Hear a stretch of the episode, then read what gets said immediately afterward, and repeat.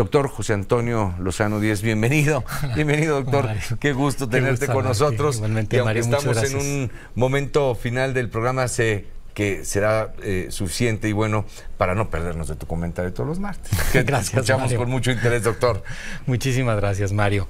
Pues, eh, Mario, qué importante en una época como esta recordar la necesidad vital para las personas del optimismo.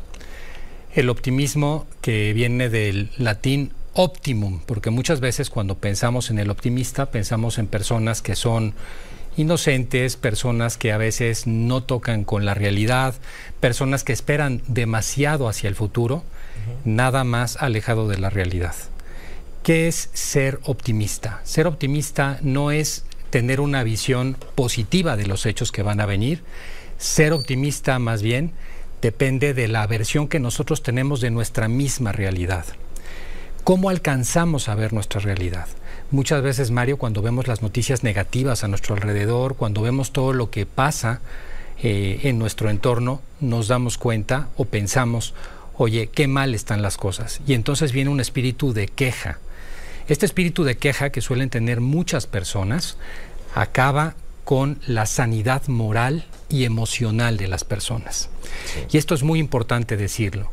En ese sentido, el optimismo es la manera en que nosotros empezamos a valorar las cosas positivas que tenemos, no esperando algo que es utópico. Y aquí también lo quiero señalar, utópico viene de la palabra utopos en griego, el lugar que no existe, o sea, sin lugar. La utopía, al contrario, lo que termina haciendo con las personas es frustrarlas.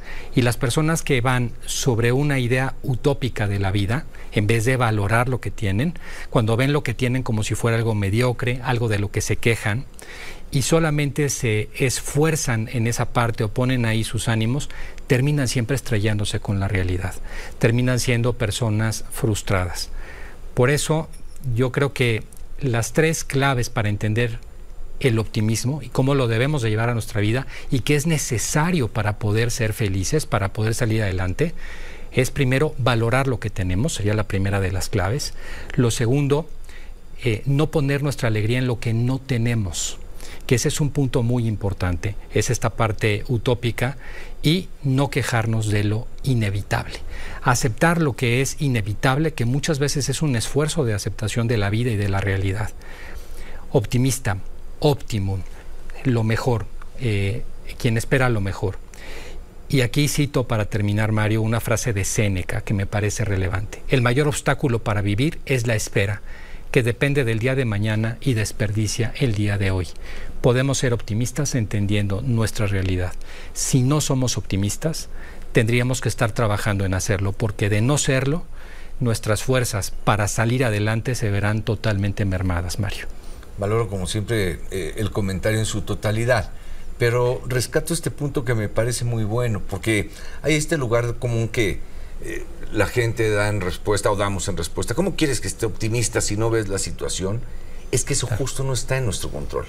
Exacto. Y, es, y, y eso creo que eh, si pudiéramos definir este comentario como en búsqueda del optimismo, no quiero intitular algo que es tu trabajo, Sí. pero Sí, si fuera en búsqueda del optimismo, me parece fundamental reconocer lo que está y lo que no está en nuestro control.